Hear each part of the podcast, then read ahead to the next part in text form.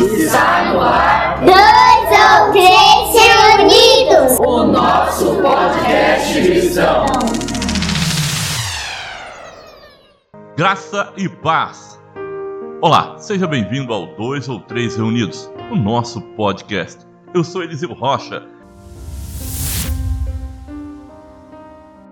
Estamos no 17º estudo dessa jornada de 21 dias de oração, jejum e palavra. Uma coisa está bem clara para todos nós: o Evangelho do Reino surpreende. E o propósito de Deus para nós nunca, nunca será igual às nossas expectativas.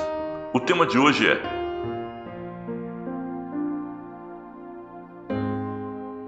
Para vencer, é preciso reconhecer que não é capaz.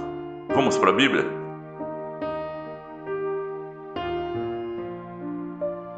Lucas 18, versículo 27 diz assim: Jesus respondeu: O que é impossível para homens é possível para Deus. O último estudo mexeu demais com o nosso coração, porque falou sobre a questão de abrir mão, a questão de achar que pode realizar as coisas sozinho, a questão de ter sempre faltando uma coisa. E uma das últimas frases do estudo anterior foi: Acredito que seja Deus dizendo que sozinhos sem Cristo habitando em nós é impossível. Cedo ou tarde, todo homem ou mulher precisa reconhecer a sua inutilidade, a sua condição de incapaz. Consegue entender isso baseado no que você já está aprendendo?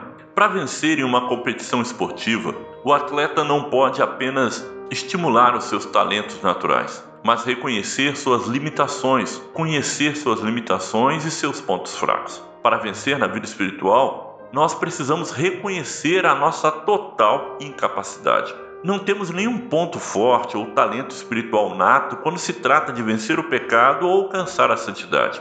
Uma vez que reconhecemos esta condição, estamos abertos para vencer. Romanos capítulo 3, versículo 10 e 12 diz assim: Como está escrito: Não há nenhum justo, nenhum sequer. Todos se desviaram, tornaram-se justamente inúteis. Não há ninguém que faça o bem, não há um sequer. Diante de Deus não temos como esconder o que nos falta. Cada um de nós está debaixo da mesma sentença. Falta-lhe ainda uma coisa. Uma coisa, ou às vezes muitas coisas, escondidas, em particular em nosso íntimo, que só Deus pode enxergar. Mas, diante de Deus, sempre é revelado que somos e como somos incapazes. Lucas 18, versículo 22 e 23 fala da seguinte forma: Ao ouvir isso, disse-lhe Jesus: falta-lhe ainda uma coisa. Venda tudo que você possui e dê dinheiro aos pobres, e você terá um tesouro nos céus. Depois venha e siga-me. Ouvindo isso, ele ficou triste, porque era muito rico.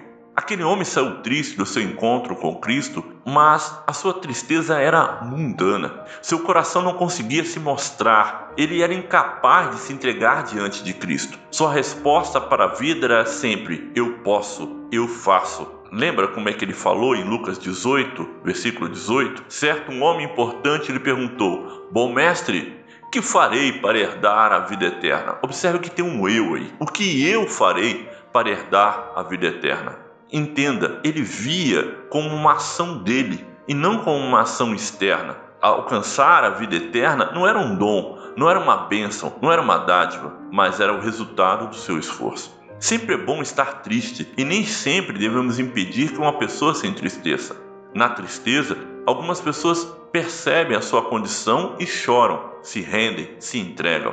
Aquele homem, quando chorava, a sua tristeza não era de entrega, mas era uma tristeza mundana, uma tristeza do mundo. Olha como a Bíblia fala a respeito da tristeza do mundo e a tristeza que Deus produz. 2 Coríntios capítulo 7, Versículo 9 e 10.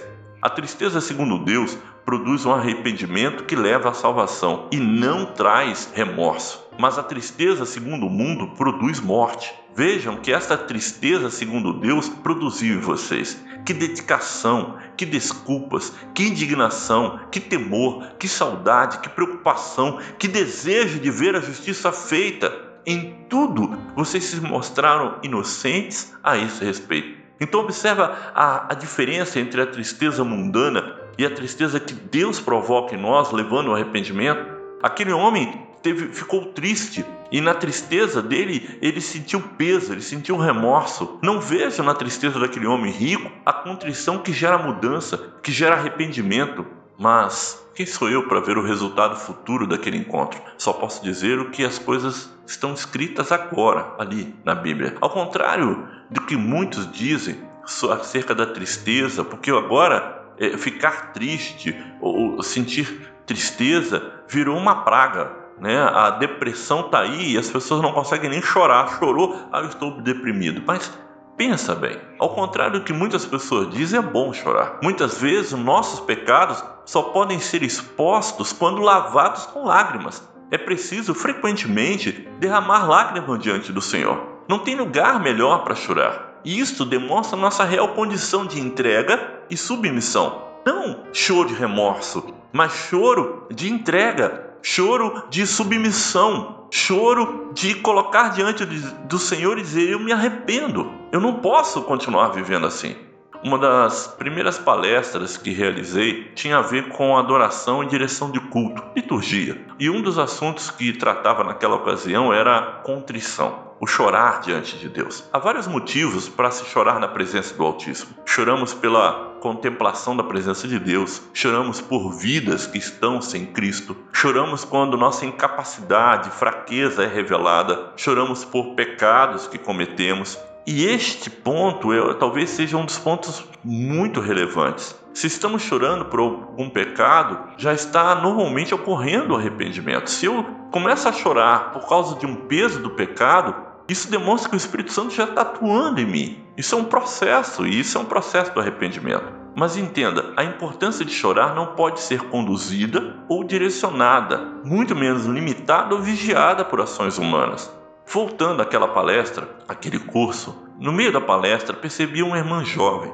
Ela ficou bem curiosa acerca deste assunto e, tão logo o encontro terminou, ela veio me procurar e perguntou: Eu posso sentir vontade de chorar no culto? e o motivo não ser pecado? Eu respondi: Claro, claro que sim. Aí ela pensou e disse: Mas em minha igreja eu não posso. Ela respondeu e continuou: Se os diáconos ou algum irmão nos vê chorar durante o culto, vão logo contar para o pastor que estamos em pecado. E assim, acabamos indo para a disciplina simplesmente porque estávamos chorando no culto. Por isso, ninguém chora nos cultos em nossa igreja.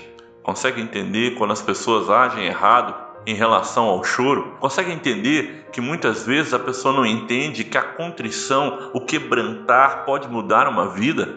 E aí, grande problema disso é o fato das pessoas não conhecerem o que a Bíblia fala. Mateus 22, versículo 29, já falei aqui, vou repetir. Vocês estão enganados, vocês erram porque não conhecem as Escrituras nem o poder de Deus. A maioria das pessoas, quando colocam fardo sobre as outras, é porque elas mesmas não conhecem a que a palavra fala a aquele respeito. Não sei o que é pior, se é não conhecer a Bíblia ou distorcer o que ela ensina. Mas isso é um assunto que a gente não vai falar sobre isso. Deixa isso quieto. Afinal, essa história já faz muito tempo. Há várias maneiras de reconhecer nossa fraqueza e incapacidade, e todas devem nos levar ao arrependimento e à entrega incondicional diante de Deus. E te confesso que não vejo como isso pode acontecer de olhos secos. Eu não consigo entender alguém que esteja quebrantado no espírito não chorar. Para vencer, você precisa admitir que falta uma coisa. Não seja genérico ou superficial nessa hora. Quem tenta acobertar ou mesmo banalizar a sua condição nunca entrará na vida de vitória.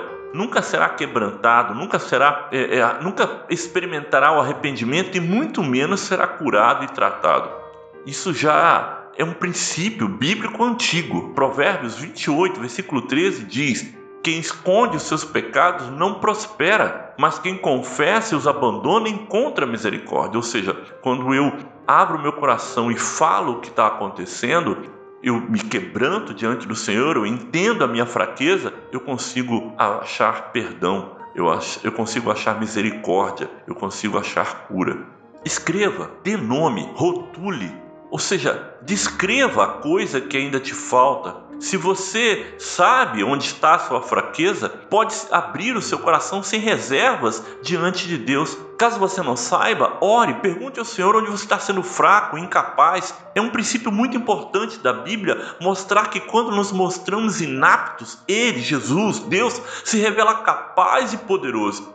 Esse é o princípio que procede à vitória. Todas as histórias de superação, de triunfo, de conquista no Velho Testamento foram precedidas por confissões de incapacidade e fraqueza. Deus sabe como somos incompetentes. Deus sabe como somos impotentes e que nada de bom pode surgir de nossa condição carnal. Então, quando abrimos o nosso coração diante do Senhor e mostramos toda a nossa incapacidade, Ele nos mostra como Ele pode triunfar sobre tudo isso. Ele já sabe da nossa condição muito antes de nós, por isso a substituição. E somente a crucificação com Cristo, nossa morte, poderia nos permitir uma nova vida.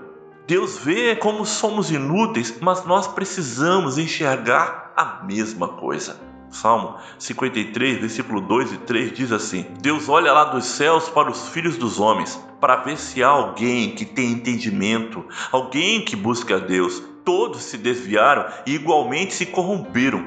Não há ninguém que faça o bem, não há um sequer. Se não aceitarmos nossa condição, nunca aceitaremos a avaliação que a cruz faz e nunca poderemos dizer que estamos crucificados com Cristo e muito menos dizer já não sou eu quem vive. Vamos para o tempo das perguntas? Vamos refletir? Está na hora do reflita, está na hora de pensar um pouco. Amém? Vamos lá?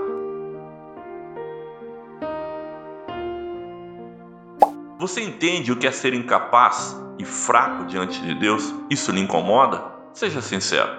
Leia 2 Coríntios capítulo 7, versículos 9 e 10 e dê uma olhada dentro de você. Achou motivo para a contrição? Achou motivo para chorar? Se para vencer é preciso mostrar sua fraqueza, como você vai saber se já está vencendo? Chegou o tempo de orar. É hora de dobrar o joelho, é hora de curvar a cabeça, é hora de orar. Vamos orar?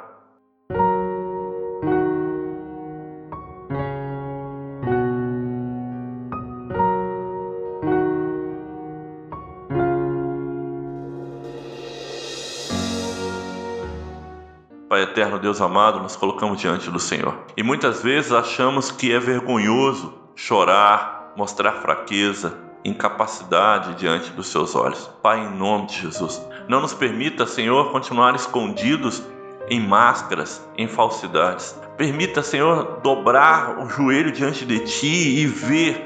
Nos permita ser penetrados pelo Seu olhar, trazer para fora aquilo que tem nos atrapalhado de andar com o Senhor. Nos traga arrependimento pelos nossos erros. Nos faça chorar diante de Ti. Em nome de Jesus. Amém. Graça e paz. Estamos caminhando para o final e tem sido poderoso, muito abençoador. Um novo dia lhe espera, um novo entendimento e uma nova condição de vida. Graça e paz, que Deus te abençoe.